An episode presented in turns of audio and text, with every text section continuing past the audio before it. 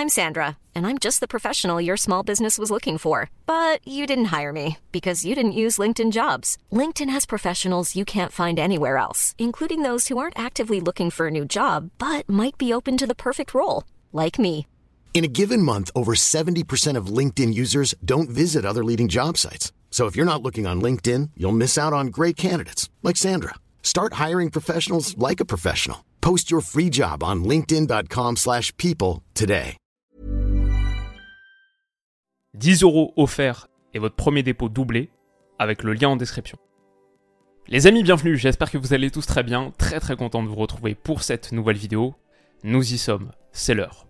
Alors, pas tout à fait celle de passer au printemps, on a encore un bon mois, je crois, de cet hiver maussade devant nous, mais les jours s'allongent, le climat s'adoucit, et surtout, un petit air monte. Tendons l'oreille, il est discret, et deviendra bientôt une symphonie, un projecteur d'où naît la lumière perçante des grandes nuits. Oui, les Coupes d'Europe sont de retour et demain on parlera des autres huitièmes de finale allées de Champions. Mercredi, je vous ferai aussi une grosse vidéo, une preview de Shakhtar OM, Toulouse Benfica, Milan Rennes, Lens Fribourg, gros gros programme, avalanche de vidéos en perspective.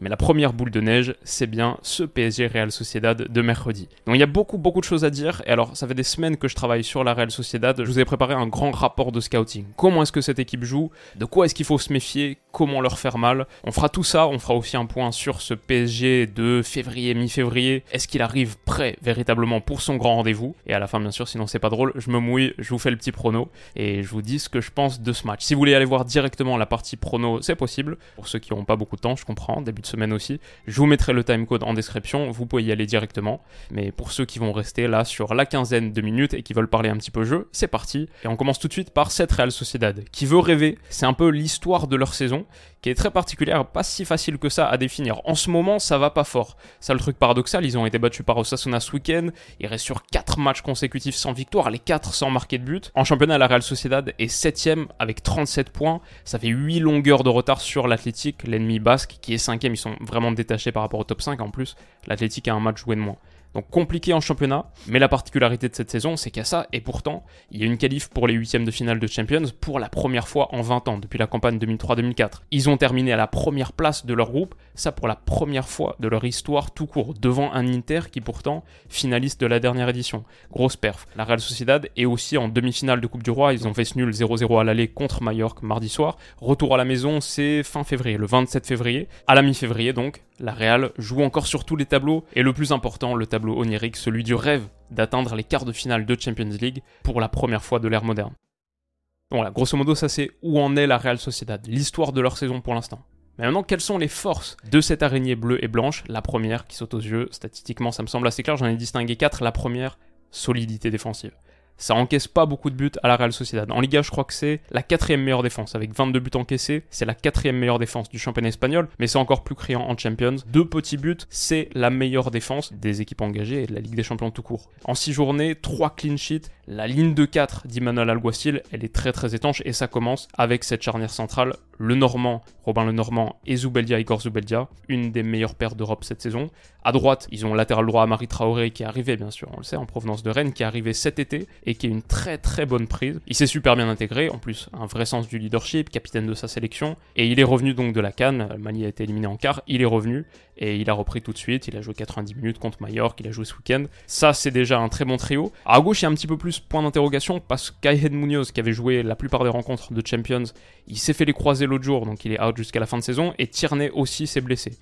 Il pourrait revenir à temps pour Paris, mais franchement, c'est pas sûr. Je pense c'est pas trop la direction que ça prend. C'est pour ça que la Real Sociedad a pris Javi Galan de l'Atlético Madrid en prêt au mercato hivernal, dans les derniers jours du mercato hivernal. Donc voilà, une grosse solidité défensive grâce à cette ligne de 4, grâce au gardien Alex Remiro aussi, dont on n'a pas parlé pour l'instant, qui est excellent sur sa ligne, et aussi bien sûr parce que défendre, c'est pas uniquement ce qui est fait sans ballon, avec le deuxième gros point fort de la Real Sociedad, il y a une immense qualité technique collective. Le ballon tourne très très bien, les pieds sont sûrs, les passes sont précises. C'est une équipe qui est vraiment confortable en possession.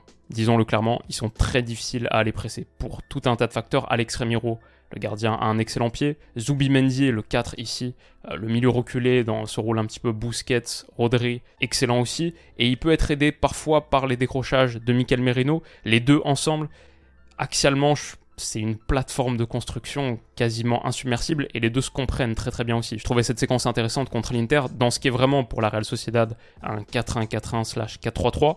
Quand Merino redescend pour participer, tout de suite Zubimendi équilibre en grimpant d'une ligne. Ce niveau de maturité tactique, cet entrejeu très très fort, très dominant avec ballon, la grande aisance technique de cette équipe, ça en fait un peu, sans vouloir caricaturer, ça en fait un peu l'équipe espagnole, le club espagnol classique, qui est très très à l'aise en possession, et ça donne un ensemble de 11 points qui est super bien connecté. C'est pour ça que je parle d'une araignée bleue et blanche, c'est un peu l'impression que ça me renvoie. Une équipe qui tisse méthodiquement sa toile et qui peut y empêtrer l'adversaire sur de très longues séquences. Statistiquement, ça se traduit par le sixième volume de possession de toute cette campagne de Ligue des Champions. Alors l'Inter, on l'a vu sur certaines séquences, a parfois réussi à les empêcher d'avancer un peu, mais pour le Paris Saint-Germain, une équipe qui presse un peu par intermittence, pas de manière très claire ou constante, et qui a aussi avec Kylian Mbappé un chaînon de cette chaîne de pression entre guillemets un peu défaillant, je pense que ça va être difficile.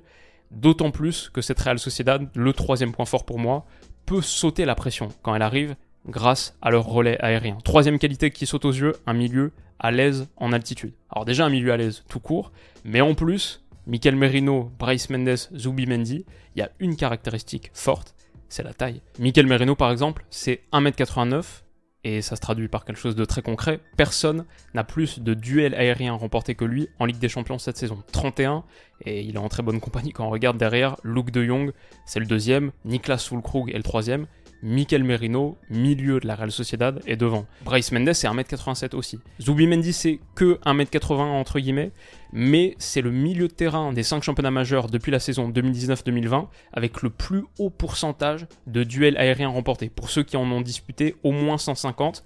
232 joués, 165 emportés, 71,1% de duels aériens remportés. Voilà, beaucoup de chiffres, mais juste pour dire, ce gars-là est très bon dans les airs. Donc ça fait non seulement qu'on a un trio de l'entrejeu qui est excellent, super complémentaire, qui se connaît super bien, les trois dans la force de l'âge, 25, 27, 27, Zubi Mendy, Merino, Bryce Mendes, c'est sans doute la force de cette Real Sociedad, mais en plus c'est un entrejeu qui est très différent du milieu parisien. Ne serait-ce que par la taille, quand on compare, il va y avoir un vrai mismatch avec un Zahir Emery qui fait 1m78, Vitinha s'il joue, c'est 1m72. Voilà, c'est une composante tactique supplémentaire de ce match. Ce milieu qui est très à l'aise en altitude, ça va rendre la Real Sociedad encore plus difficile à presser pour Paris, parce qu'ils ont des relais pour jouer long ou mi-long, notamment avec Alex Remiro son jeu au pied, des relais qui peuvent permettre de sauter la première ligne de pression. Ça, c'est trois forces. La quatrième, elle est plus simple encore. Elle tient en quatre lettres. Ouais, c'est l'ami Kubo. Take Kubo qui est peut-être la star de cette équipe. Il est arrivé il y a un an et demi. Sa cote a explosé depuis. Il est était à 9 millions d'euros en début de saison 2022-2023. Aujourd'hui, 60. C'est le danger numéro un, je pense, de cette formation. Avec et sans lui, c'est pas la même équipe. Il est top 10 en Espagne avec le plus de chevauchés dans la surface top 10 en possession progressive, top 10 en dribble réussi, et tout ça en ayant raté le dernier mois de compétition à cause de la Coupe d'Asie. Si on regarde en Champions, il est septième en action menant à un tir. Farah est premier, Bellingham est deuxième, un gars comme Mbappé est quatrième, Xavi Simons et Antoine Griezmann se partagent la cinquième place, Kubo est juste derrière, septième. C'est le gros danger de cette équipe. Mais cette toile de l'araignée bleue et blanche a des trous, la Real Sociedad a aussi bien sûr des lacunes. La première, très clair aussi. Encore une fois, statistiquement, ça manque cruellement, cruellement de force de frappe offensive. La Real Sociedad sort de 4 matchs consécutifs, toutes compétitions confondues, sans marquer de but. Donc 3-0-0 dans le lot.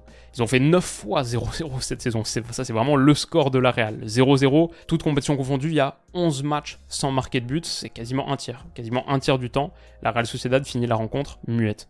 C'est la sixième attaque de Liga avec 32 buts seulement. C'est ça qui fait qu'ils sont septième. Ça fait 10 de moins, 10 buts de moins que l'Athletic 5ème. L'Athletic pourtant un match en moins.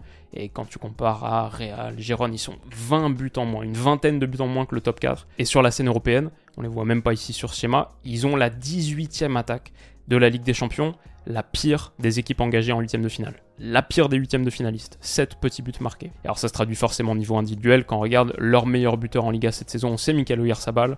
Avec 8 petites réalisations seulement, c'est pas beaucoup. Et en plus, il y a de grandes chances qu'il manque le match contre le Paris Saint-Germain, qu'il soit pas là au moins sur ce match aller. Lui, le capitaine, très incertain pour ce match au Parc des Princes. Alors logiquement aussi, le poste qui cristallise l'inefficacité offensive de la Real Sociedad, c'est le poste d'avant-centre personne s'est vraiment imposé, ni Carlos Fernandez, qui de toute manière est blessé jusqu'à la fin de saison, ni André Silva, malheureusement, dont la carrière est en chute libre euh, totale, complète, ni Oumar Sadik, qui est la vraie déception sans doute parce qu'il a été acheté à Almeria 20 millions plus 6 de bonus. C'était la grosse prise, il devait permettre à la Real Sociedad de remonter la pente. Pour l'instant, il a planté 3 buts, toutes compétitions confondues, dans sa carrière avec les Bleus et Blancs.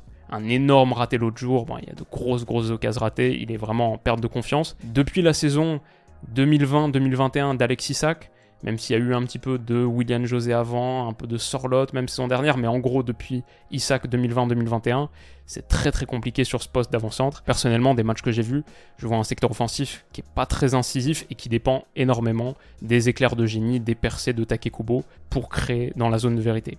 En Ligue des Champions, on dit souvent que les erreurs se payent cash, que tu peux être puni sur rien du tout, qu'il faut rien laisser à l'adversaire, encore plus quand les tours à élimination directe arrivent. Disons que c'est un peu moins vrai contre cette Real Sociedad. Le deuxième point, inexpérience à ce niveau. Alors là, c'est très clair. En tant que club, la Real Sociedad n'a pas joué de huitième de finale de Champions depuis donc 2003-2004, comme on l'a dit, contre mon Noël d'ailleurs. Je me souviens très très bien de ce match et de notre superbe équipe, superbe maillot aussi. Mais à la rigueur, ça on s'en fout. Je suis pas un gros fan de regarder l'histoire d'un club. Finalement, ce qui compte quand même le plus, les joueurs qui sont là, bah, les joueurs qui sont là, ils ont été éliminés sur les trois dernières campagnes européennes de la Real Sociedad, trois dernières saisons en Europa League. Ils ont été sortis à chaque fois du premier tour à élimination directe. Ils connaissent pas vraiment la saveur d'une qualif sur un round knockout de compétition européenne. Et d'ailleurs, quand je regarde l'effectif, pour l'immense majorité des gars qui sont là, cette campagne de Ligue des Champions, c'est la première de leur carrière. Et même ceux qui l'avaient déjà joué, des gars comme Tierney, Traoré, Audrey Otsola, André Silva avec la Psyche, des gars qui l'avaient déjà joué, aucun n'ont vraiment eu un rôle majeur dans une qualif d'un tour à élimination directe de Ligue des Champions. Et forcément, donc, quand tu compares cette formation-là à celle du Paris Saint-Germain, je vais aller un peu faire le récapitulatif des trophées. Au PSG, il y a quand même 4 Coupes du Monde, il y a 2 euros, il y a 8 Ligues des Champions, une Copa América, 4 Europa League et une centaine, une centaine de tours à élimination directe de Ligue des Champions remportés. Le déficit d'expérience est assez substantiel. Troisième point, la charnière centrale un peu lente. Alors, Zubeldia, Robin Lenormand, on en a dit de bonnes choses. Je pense que c'est une très bonne paire de centraux. Et c'est pas la plus lente du monde, on va pas exagérer, mais c'est pas hyper véloce non plus. J'ai vu quelques moments contre l'Inter où ça pouvait être un poil en difficulté pour défendre les grands espaces. Et même si c'est pas dramatique, je le mets dans le rapport de scouting parce que quand en face c'est Bappé, Dembélé, Barcola, Hakimi par exemple, et que cette équipe de la Real Sociedad aime presser haut, aime tenir une ligne haute, ça pourrait être un problème. Je suis très curieux de voir l'approche d'Emmanuel Alguacil par rapport à ça. C'est un petit truc qui me semble important à souligner. Et enfin, le dernier point, ouais, l'infirmerie est pleine. Il y a une vraie question autour du 11 qu'ils vont pouvoir véritablement aligner. Comme on a dit, Sabal, ça semble assez douteux, donc j'imagine qu'on aura Oumar Sadik en pointe, il est vraiment pas en confiance. Au moins au milieu terrain pour eux, leur milieu clé, leur force principale, ok, tout le monde est là. Mais à gauche, par exemple, Tierney, c'est encore un peu incertain. On verra le 11, je pense que ce sera ça. Remiro, Traoré, Zubeldia, le Normand, Galan, Zubi, Mendy, Merino, Bryce Mendes, Barenechea, Kubo et Sadik en pointe. Et il n'y a pas énormément d'options en sortie de banc aussi. Il y a peut-être Arsène Zakarian, Zakarian que j'aime bien. Sinon, ouais, devant, c'est un petit peu léger.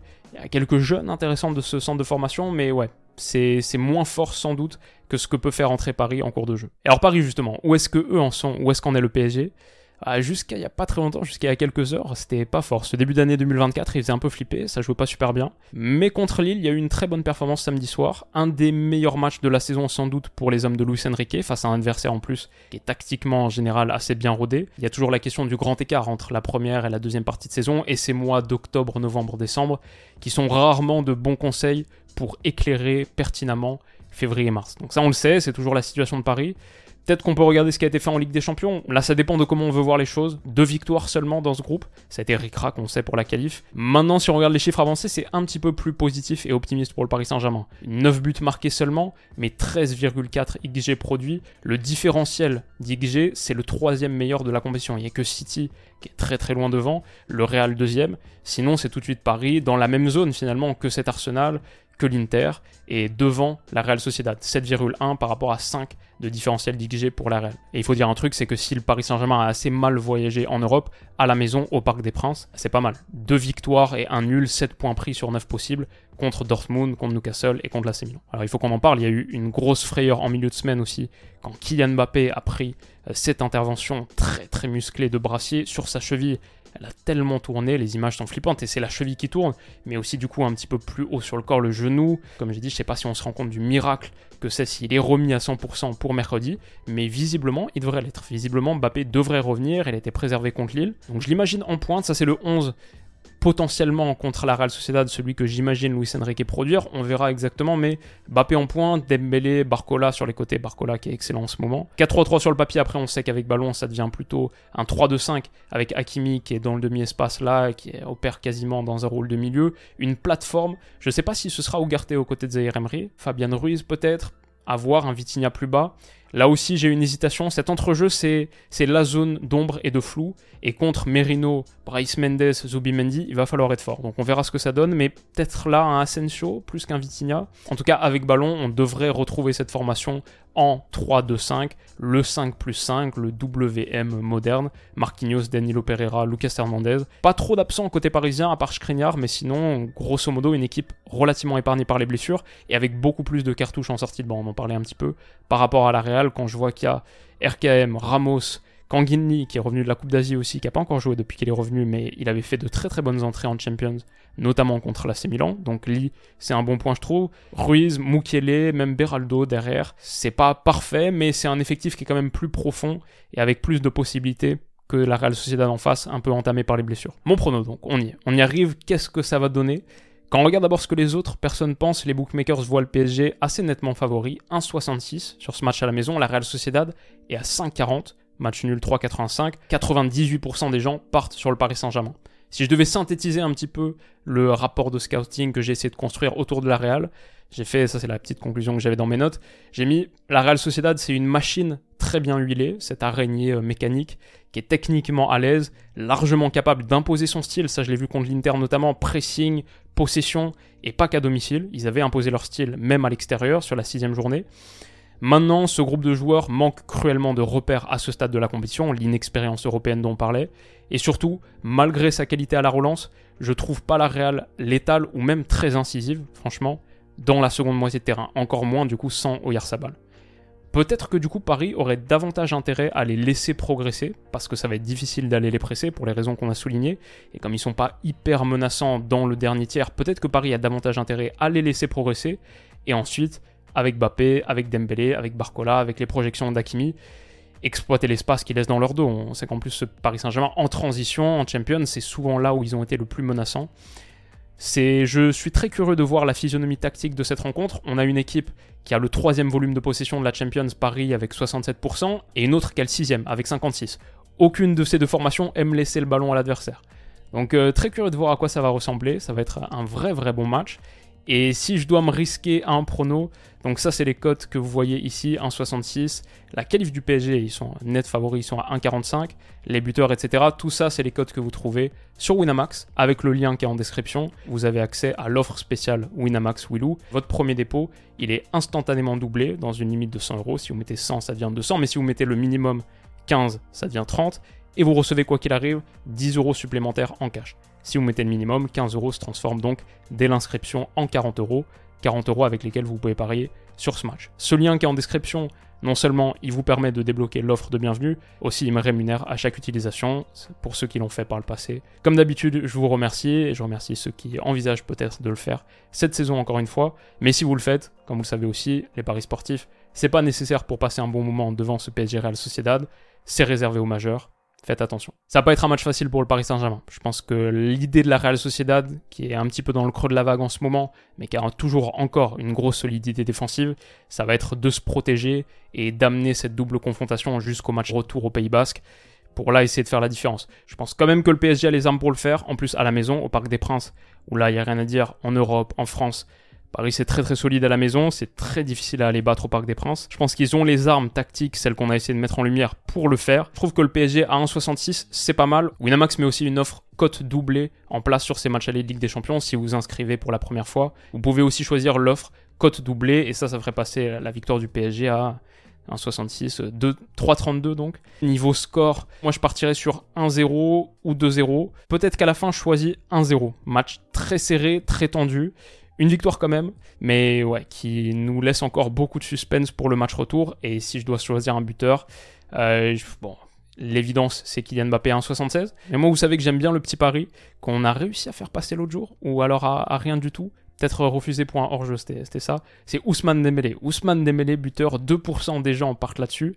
C'est le petit truc que je sens. Il est en forme en ce moment, à 4,60. C'est ce que j'avais à dire sur cette rencontre allée de Champions. Ça fait plaisir de retrouver les petites previews pour euh, se chauffer, faire grimper un petit peu la température. Bien sûr, de notre côté, on se retrouve bon, bah, mercredi soir. Vous aurez l'analyse du match à minuit, quelques minutes après le coup de sifflet final. Mais on se retrouve dès demain pour les previews des autres huitièmes de finale allées de Champions et euh, un gros gros programme sur cette semaine.